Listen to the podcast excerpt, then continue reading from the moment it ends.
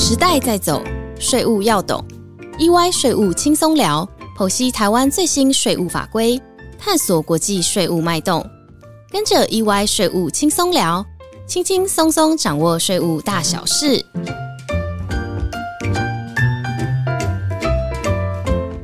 嗨，大家好，欢迎收听 EY 税务轻松聊，我是安永联合会计师事务所移转定价服务的资深协理陈怡凡 Evon。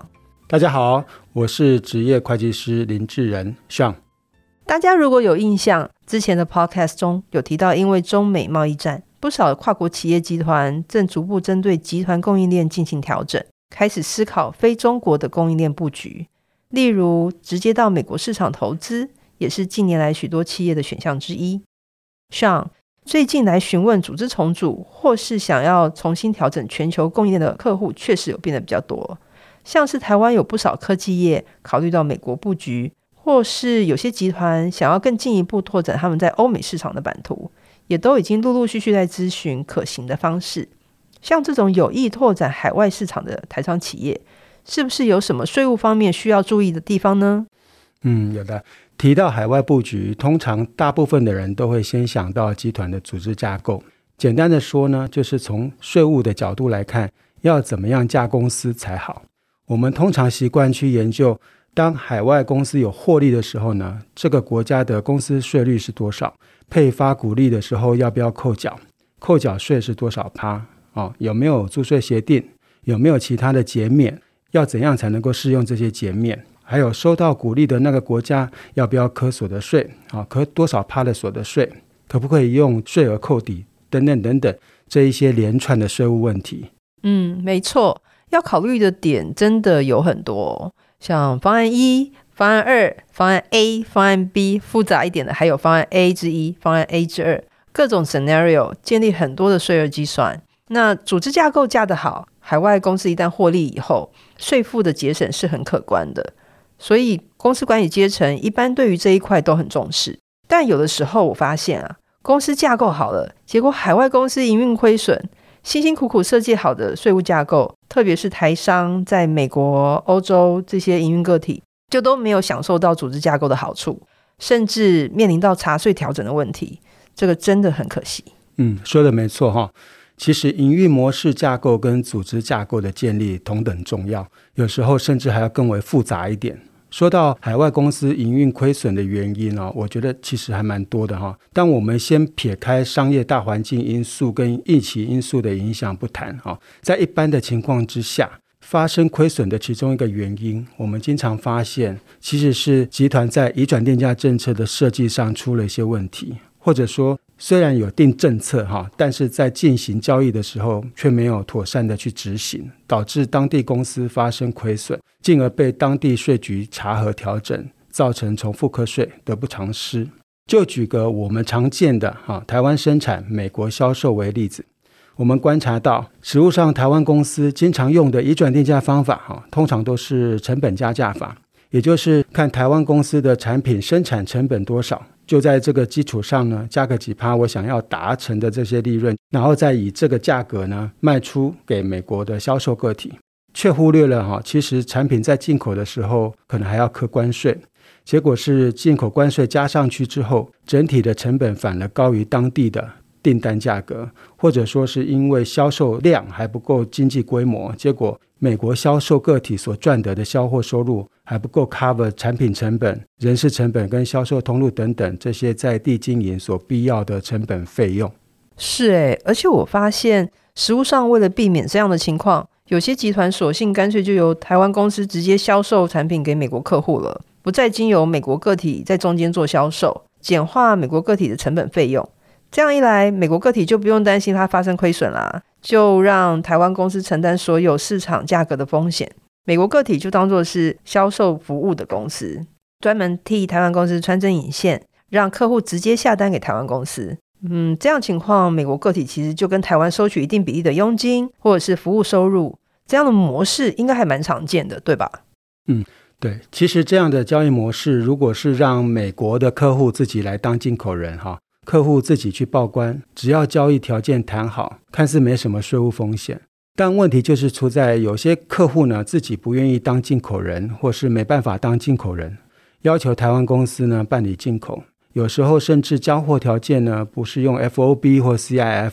而是用指定地点交货，也就是 DAP 这样的一个交货条件哈。这时候就需要美国销售个体来负责报关、跟物流运输流程等等。那就可能会造成呢，台湾公司在美国当地产生 ECI 啊，也就是我们常说的 Effectively Collected Income，进而有申报美国所得税的义务了。再加上哈，美国跟台湾有时差，不太容易由台湾公司的人直接跟美国客户谈生意，经常都是由美国销售个体的员工负责跟美国客户谈好了价格、数量、规格、物流、交货日期。保险赔偿等等哈，草稿拟好了之后呢，寄回到台湾公司确认备货。美国客户的订单也是直接下给台湾公司，而不是美国的销售个体，或者是更直接的哈，由台湾公司派人过去跟美国客户接洽。这两种情况都有可能产生美国 PE，也就是常设机构的风险。结果好不容易赚钱了，反而要担心万一美国 IRS 查税的时候呢？会被调整补税，进而发生重复课税的情形啊。嗯，像你说的这些情况，都是我们经常看到的客户案例。我简单整理一下，我们如果把上述交易模式仔细来看，其实可以还原出两种交易模式的原始面貌。第一种就是买卖交易模式，第二种呢就是服务交易模式。在买卖交易模式下，美国客户下单给美国的个体。再由美国个体下单给台湾的公司，呃，不管台湾公司自行生产啊，或者是他外包生产产品的进口报关，都是由美国个体处理，再运送到美国客户的指定地点。那在第二种的服务交易模式下，是美国个体跟美国客户接洽，由美国个体向台湾公司汇报，然后台湾公司指示美国个体相关的贸易条件啊、出货条件等等，经由美国个体传达给美国的客户，取得同意之后。就由美国客户直接下单给台湾公司了，产品进口报关也当然就是由美国客户直接处理了。那这两种营运模式，光是从移转定价的观点来看，就还蛮不一样的了。是啊，在买卖交易的模式之下，哈，美国个体负责接单、进口报关、仓储、物流运送等等，台湾公司呢负责制造、出口啊。但台湾公司身为母公司。可能还需要负责更多的功能哈，像是产品的发展啊、行销策略，也经常需要负责生产技术的开发哈，还有供应商的管理等等的。就移转定价规划及管理来说，我们通常会希望美国销售个体的角色能够越简单越好。这是因为经济实质的高低跟利润分配的结果，应该是存在着正相关的关系。如果美国销售个体只是接受客户订单，负责产品进口哈，跟后续的物流管理没有太多的其他的功能哈。这样的话，一方面在人事成本及营业费用上能够降低，另一方面再加上有稳定的客户群，产品订单价格也起伏不大哈。整体营运过程中也没有什么风险，就能够符合移转定价上有限风险配销商的定义。对啊，其实美国个体设计成有限风险配销商。也就是我们在移转定价常说的 LRD，它的用意主要是管理方便、成本费用低，并透过买卖交易的定价保留符合 LRD 的利润就可以了。在美国当地的整体公司税负，包括公司税以及股利扣缴税，都可以绩效化的。那另外一方面，因为美国跟台湾没有租税协定，万一美国个体被 IRS 调整补税，这会形成重复课税的，大幅增加集团的税负。真的很伤，所以 LRD 的好处就是利润相对稳定，损益不会波动剧烈，减少被国税局注意的机会，同时又在一般的移转定价事务上是属于可以被接受的范围，所以即使被查核，我们是也可以主张经济实质与利润相符哦。说的没错哈，其实更重要的一件事就是要把移转定价政策给明文化，也就是要签订关系企业交易合约。我想这也是很多台商公司比较容易忽略的一点。台商公司经常会认为说，哈，关系企业间的买卖啊，有订单就可以了，好，不需要再订合约。其实交易合约在税务上是一个很重要的文件，被查核的时候呢，可以协助公司去解释交易双方的定位、责任划分、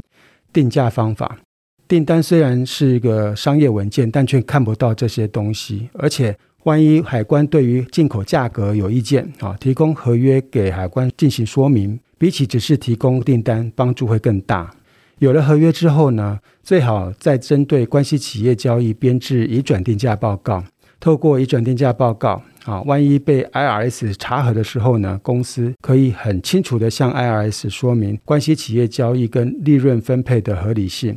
虽然美国没有像台湾一样规定每年都要在所得税申报前备妥报告，但要跟听众朋友说的是，其实公司按时备妥移转定价报告是有另一个好处的，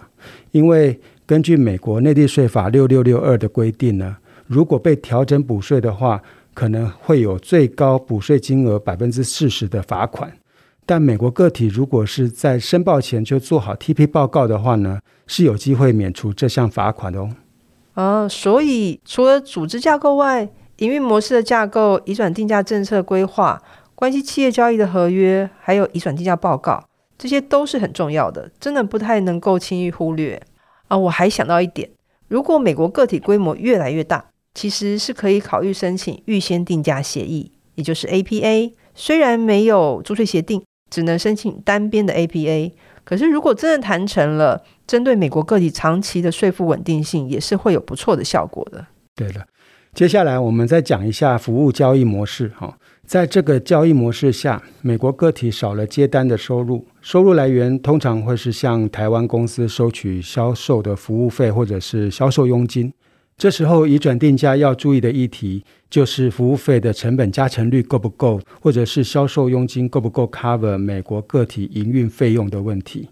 讲到佣金，我就想到我之前一个客户就是遇到这种情况，他一直以来都是支付佣金给美国子公司，但因为美国市场近几年来变化真的还蛮大的，所以稍有不注意，按照销售金额来算，他就留了较高的利润在美国。那又很不巧，他那一年台湾利润偏低。所以那个时候他就很怕台湾国税局来查，然后隔一年又因为美国子公司中介的订单量太少了，佣金金额远低于投入的成本费用，因此美国个体产生了大幅的亏损。这个时候就变成很怕美国 IRS 来查。我看这个客户啊，他每年在控管美国子公司的损益，控管的头很痛，加上我国国税局对于佣金支出的适当性也很要求，查核时通常都会要求提供举证嘛。要有中介的事实，才能够认列关系人交易的佣金支出，不能拿多年前的中介的事实来搪塞哦。所以在实务上，企业多半还是会考虑以成本加成，也就是 cost plus 支付服务费用给境外子公司。概念上就是以美国子公司提供服务产生的成本加价收取收入，可以保障美国子公司利润维持在一定的水平，不会上上下下的波动，损益状况也不至于变动太大。如果很不幸的税局挑战了，公司其实也是比较容易准备相关的佐证资料，比如说投入多少成本费用在服务提供上，这些金额在美国子公司账上其实都可以看得到的。这样的税务风险的控管会比较轻松。没错，另外还是要再次提醒大家，特别注意交货条件的安排，可以的话尽可能安排在报关前交货给美国的客户，让美国客户自行报关进口。或者是让美国客户委托的物流公司来做报关提货，哈，尽可能简化美国公司的功能活动。这样做的目的呢，节省营运成本还是其次，主要的目的是希望能够降低美国 ECI 的可能性，避免造成台湾公司需要在美国申报所得税。这个确实还蛮常见的。极端一点的，要么就是企业它没有在海外设立营运据点。可是每年却有越来越多的订单从美国直接跟台湾母公司下单，这个其实很奇怪啊，因为很直接就会想到说，这些订单的产生是由谁执行当地的行销服务、订单接洽这些工作。好一点的就是企业有设立美国子公司，名义上是提供行销资源服务，可能就留个成本加成五 percent 的利润，但实际了解之后就会发现，这些美国服务个体所执行的功能。远远超过只是提供后勤资源的服务，这个时候 P/E 的风险就浮现了。所以啊，有些集团透过提高服务成本加价率，尽可能的增加美国个体的利润，实物上是确实可以降低一些 P/E 的风险。例如，我们可以把美国子公司所争取到的订单也就是认在台湾母公司账上的接单收入作为分母，以美国子公司自己本身的营业净利作为分子，计算出来配销个体在美国应该留下的营业利润，然后呢，再把它转换成成本加价率。这样的分析也可以用来说明，虽然是采服务模式进行交易，但已经留下相当于买卖模式的合理利润了，进而期望 IRS 能够放过 PE 的问题，供大家做个参考喽。对，完全同意。